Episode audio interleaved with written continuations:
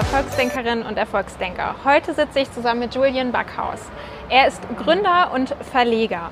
Er hat 2011 den Backhaus Verlag gegründet, in dem unter anderem das Sachwertmagazin und das Erfolgmagazin veröffentlicht werden. Seit diesem Jahr gibt es nun auch den Vlog, der tagtäglich seinen Alltag begleitet, in dem er viele erfolgreiche und prominente Menschen trifft und kennenlernt. Julian, ich freue mich auf unser Gespräch. Danke Schön, dass du hier bist. Ja, sehr gerne. Ähm, am Anfang würde ich gerne einmal wissen, gab es für dich einen Moment, in dem es Klick gemacht hat, wo du gesagt hast, ich möchte unbedingt Unternehmer werden? Ich weiß, du kommst doch aus einer Unternehmerfamilie. War das für dich schon immer klar oder gab es so einen Moment, an den du dich erinnern kannst?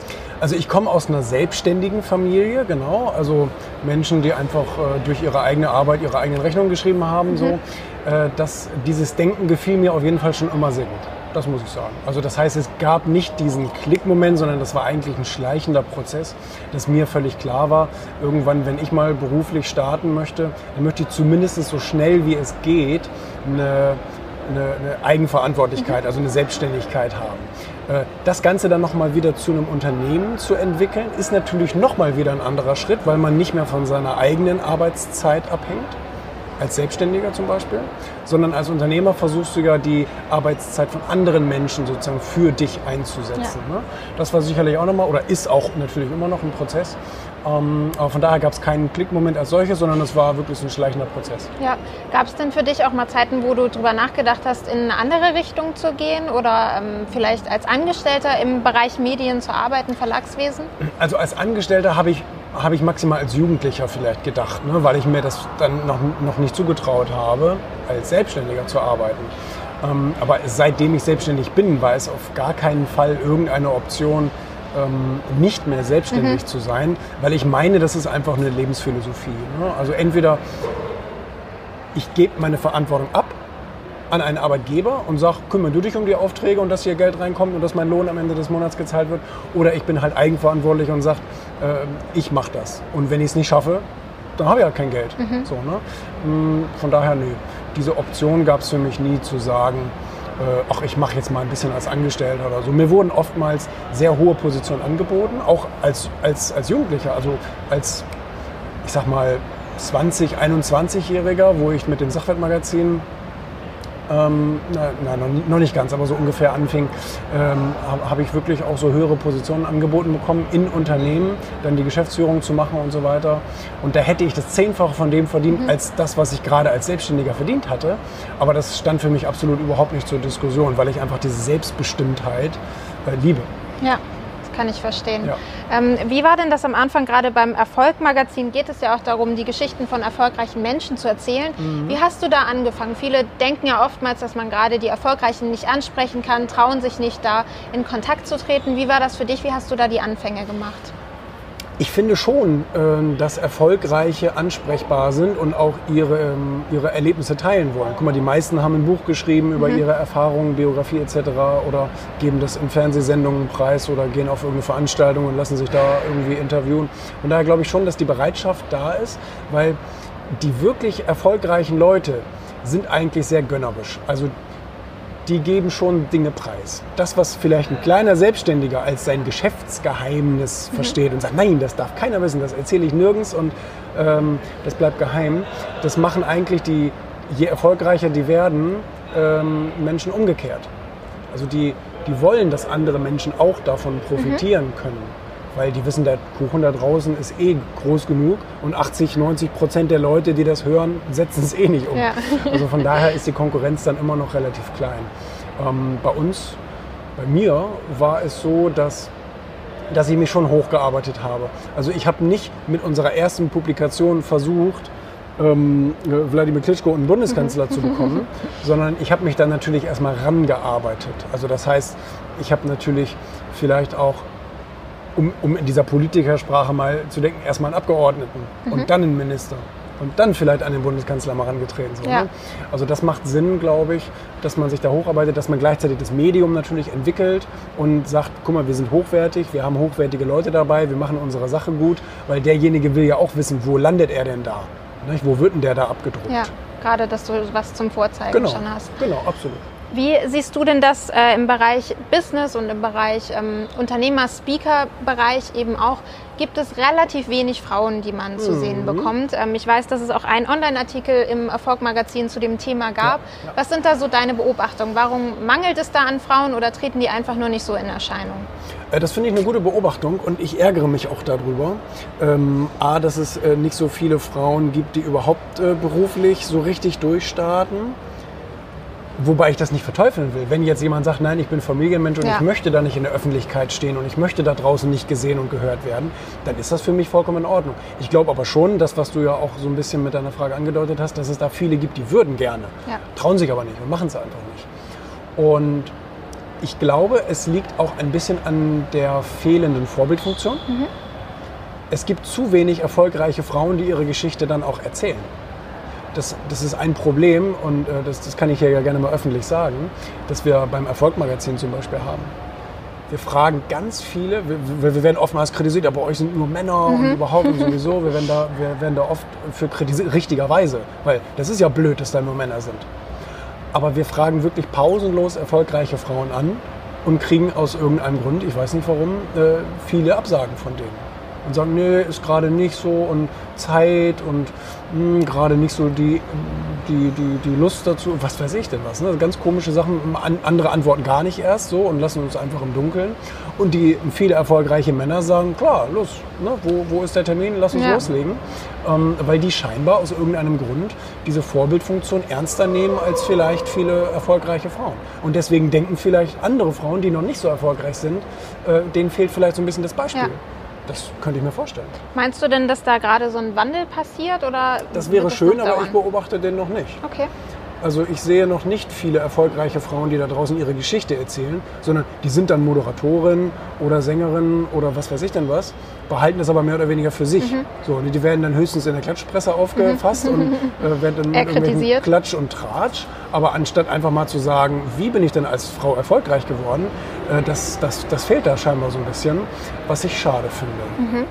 Ähm, aber trotzdem merke ich halt bei vielen Frauen, dass sie gerne durchstarten möchten und dass sie gerne etwas bewegen möchten und dass sie aber wiederum immer, und das war bei mir genauso, ich meine, ich weiß nicht, wie es bei dir ist, ich brauchte Vorbilder.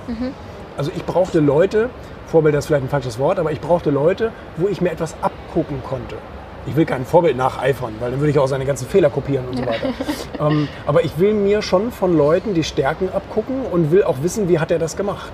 Und da gibt es viele Bücher drüber. Nicht? Jetzt kommen wir wieder zu den Männern. Nicht? Die ganzen Richard Bransons und Präsidenten und so dieser Welt haben alle Bücher über ihre Erfolgsphilosophien geschrieben, wo man sich einfach was abgucken kann für die eigene Persönlichkeit, was zu mir passt. Und das wünsche ich mir eigentlich auch von Frauen mehr, ne? dass, dass die sich da so ein bisschen trauen, nicht als nicht als Opfer darstellen. Ich meine, wenn eine Frau ein Buch rausbringt, dann ist es oftmals irgendwie, ja, ich bin Opfer von dies und Opfer Ja. von das geworden und mein Leben war schlecht und so weiter, was auch nicht, was auch nicht gut ist. Also da, da hoffe ich, vielleicht, vielleicht könnt ihr ja mal so ein bisschen in diese Richtung pushen und irgendwie, weiß nicht, weiß nicht, wie ihr das machen wollt. Wir arbeiten daran. Sehr gut. Ähm, siehst du das denn für dich auch? Ich weiß, dass du sehr, sehr viel auf Reisen bist und ähm, dass du aber auch versuchst, täglich mehr dazu zu lernen. Siehst du das da drin auch in den Gesprächen mit anderen erfolgreichen Menschen oder hast du so tägliche Routinen, dass du morgens zehn Minuten Buch liest, wie du das irgendwie in deinen Alltag integrieren kannst? Also ich habe schon, ich, ich, ich- finde das immer witzig, dass ich immer nach Morgenroutinen gefragt werde. Also ich habe ganz viele Mittags- und Abendroutinen. Abendsroutinen. Ich wollte gerade sagen, ja. Weil ich habe das eine lange Zeit lang habe ich das immer falsch beantwortet, diese Frage. Ich habe immer gedacht so, nö, Morgenroutinen habe ich nicht. Und derjenige hat gedacht, ich habe gar keine Routinen. Ja. Das, ist, das ist natürlich völliger Unsinn. Also morgens habe ich keine, keine besonderen Routinen. Ich lese morgens ein bisschen, klar. Und ähm, äh, also im Badezimmer zum Beispiel, nicht? Und ähm, habe sicherlich auch ein paar andere Sachen. Aber tagsüber mache ich eigentlich recht viel. Also ich schreibe mir jeden Tag meine, meine, meine Lebens- und Jahresziele auf. Das, da, ich habe da aber keine feste Zeit für. Wenn ich, das, wenn ich das mittags mache, dann mache ich es mittags. Und wenn ich es abends im Flieger mache, dann mache ich es abends. Und ähm, ich lese, wie gesagt, jeden Tag, äh, so, so mindestens so drei Perioden, so morgens, mittags, abends vielleicht. Das ist mir wichtig. Ähm, ich höre mir auch gerne jeden Tag so Seminarmitschnitte und so an. Dass man, ich meine, man kann nicht jedes Seminar besuchen, aber man kann ja viele audiomäßig nochmal Ja, nachhören. Ne? Ähm, Podcasts gibt es ja auch. Mm. Ja, mir, mir, fällt vielleicht gleich irgendwie Über noch ein bisschen was ein. Viel, ja. Aber du hattest noch eine andere Frage ge gefragt, oder? Du hattest noch irgendwas mit erfolgreichen Leuten, was lernen oder sowas? Ähm, ja, wenn du dich mit äh, erfolgreichen Leuten zum Mittag triffst, irgendwie, ob du da jedes Mal auch für dich wieder was mitnimmst, Unbedingt. was du sagst, was Ja. ich täglich auch umsetzen kann. Auf jeden Fall. Äh, Ich habe nämlich herausgefunden über die letzten Jahre, dass man von jedem besonders eine Sache lernen kann. Und die ist ganz unterschiedlich. Der eine ist besonders gut, sich Sachen einfallen zu lassen. Der andere ist besonders gut darin, mh, keine Ahnung, mit Mitarbeiter zu führen oder mit Menschen umzugehen oder andere zu unterhalten oder Musik zu machen und, und, und, und, und. Und von jedem kann man sich da etwas abgucken. Das finde ich ganz wertvoll. Das ist das, was ich vorhin sagte, mit Vorbilder braucht man eigentlich nicht, sondern man braucht Leute und wirklich von jedem.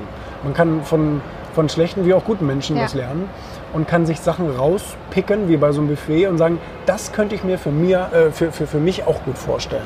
Und das, das passiert mir immer nach diesen Gesprächen. Ja. Was, was, ich, was ich grundsätzlich immer lerne, ist, dass es, dass es nur selbstgemachte Grenzen gibt. Mhm. Also dass, dass, dass wir immer innerhalb von unseren eigenen Grenzen operieren und dass man die aber ver, ver, vergrößern kann. Sozusagen. Mhm. Also man kann die Box, in der man denkt, kann man vergrößern, beliebig.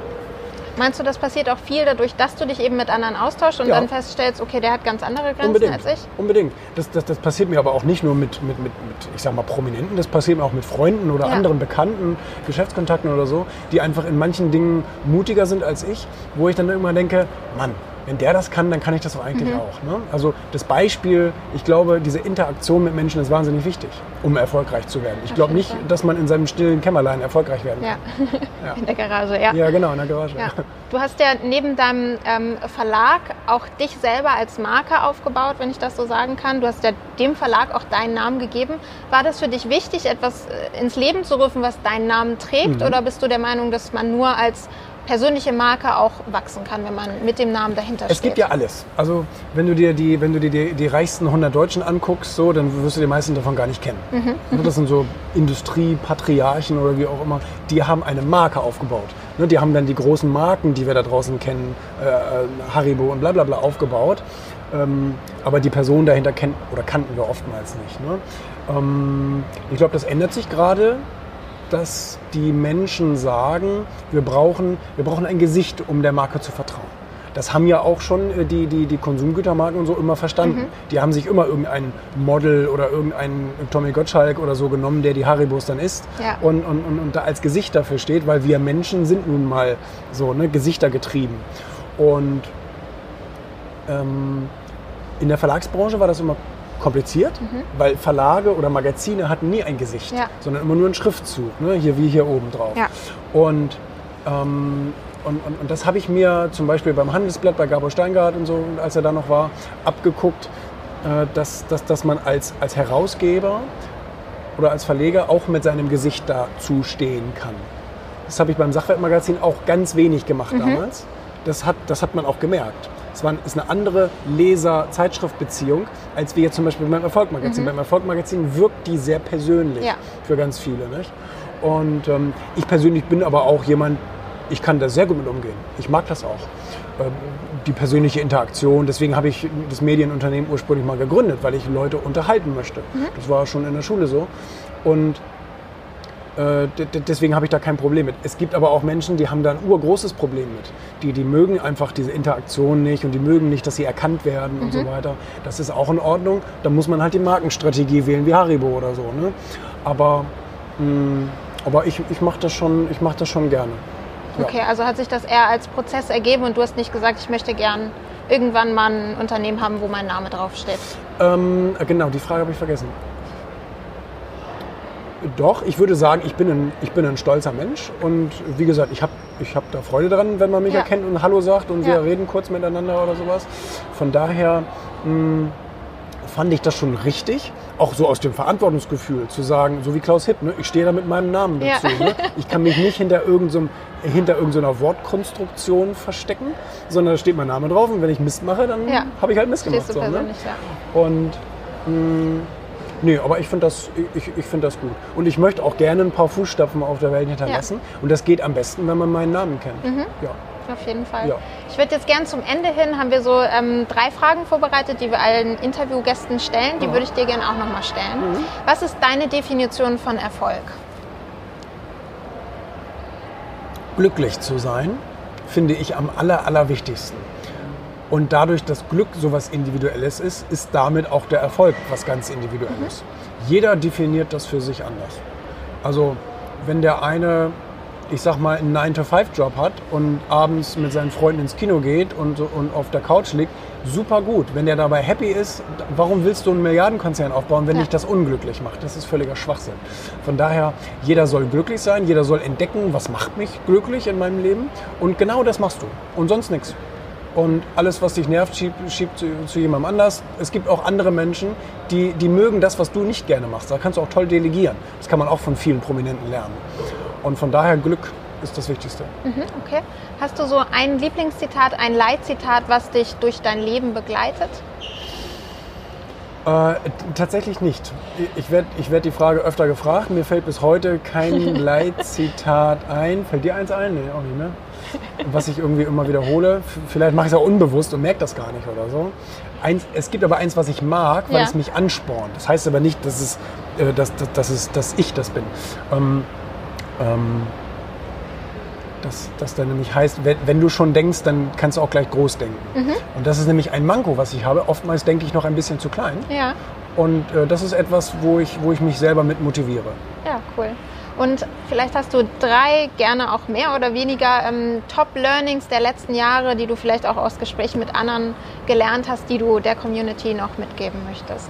Also was ich auf jeden Fall bei den Gesprächen mit Klitschko und Co. rausgefunden habe, dass alle von denen zwei Gemeinsamkeiten auf jeden Fall hatten. Mhm. Und äh, die erste, die erste Gemeinsamkeit ist eben, dass jeder irgendwann mal rausgefunden hat, was er gut kann und gerne tut. Man kann das so beschreiben, wobei du die Zeit vergisst, mhm. was du nicht als Arbeit empfindest. Ja. Zum Beispiel andere Leute zu unterhalten, wie Daniela äh, äh oder ähm, Fehler zu finden und zu analysieren, zum Beispiel wie Klitschko auch bei seinen Gegnern und so weiter. Und, und das ja auch heute in seiner, in seiner äh, Unternehmensberatung sozusagen macht.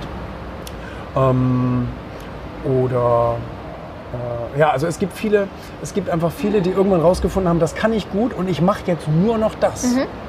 und nichts anderes mehr. Und ich habe auch keinen Plan B, das ist mein Plan A und das bleibt auch. So, weil sonst wäre ich ein unglücklicher Mensch und ein unglückliches Leben brauche ich nicht. Also von daher ist das eine wichtige Sache. Und die zweite Sache ist, ähm, dass man das, wenn man sich dann entschieden hat, das bedingungslos durchzieht. Mhm. Eiskalt würde ich sagen. Also diese Leute haben sich dann halt nicht mehr aufhalten lassen. Ja. Die sagen, das ist das, was ich machen möchte. Und es ist mir egal, was mir da für Stolpersteine in den Weg kommen. Das ziehe ich auch durch und mhm. das mache ich auch.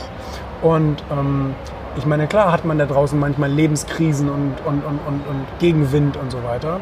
Aber davon darf man sich dann nicht beeindrucken lassen. Weil dieser Gegenwind, der kommt garantiert das ist so sicher wie das Arm in der Kirche. Ja. So funktioniert das Leben. Du hast ja. statistisch alle drei Monate eine Lebenskrise. Ne? Also nicht die Milch ist alle, sondern äh, die, die, die Familie stirbt jemand oder jemand, der dir nahe steht oder du hast ein gesundheitliches Problem, du hast ein finanzielles Problem und, und, und, und, und. Und diese Sachen, da musst du einfach darauf vorbereitet sein und musst sagen, ja, nee, das ist dann nicht ein Event, der dich sozusagen von deinem Erfolg abhält, sondern das ist zwar Klar, ein Stolperstein, muss man mit umgehen, das muss man irgendwie lösen, aber man darf sich nicht abhalten lassen, seinen Weg weiter zu gehen. Und das ist halt hart. Ne? Mhm. Das ist wirklich eine schwere Angelegenheit, der man sich dann vorher bewusst sein muss. Diese beiden Sachen finde ich einfach großartig. Die habe ich von den Leuten gelernt. Hervorragend. Ja. Super. Ich danke dir ganz herzlich für das Gespräch. Und ihr Lieben an euch, schaut euch auf jeden Fall das Erfolg-Magazin an und alle weiteren Publikationen, die es von Julian gibt. Und abonniert unseren Kanal und wir hören uns das nächste Mal.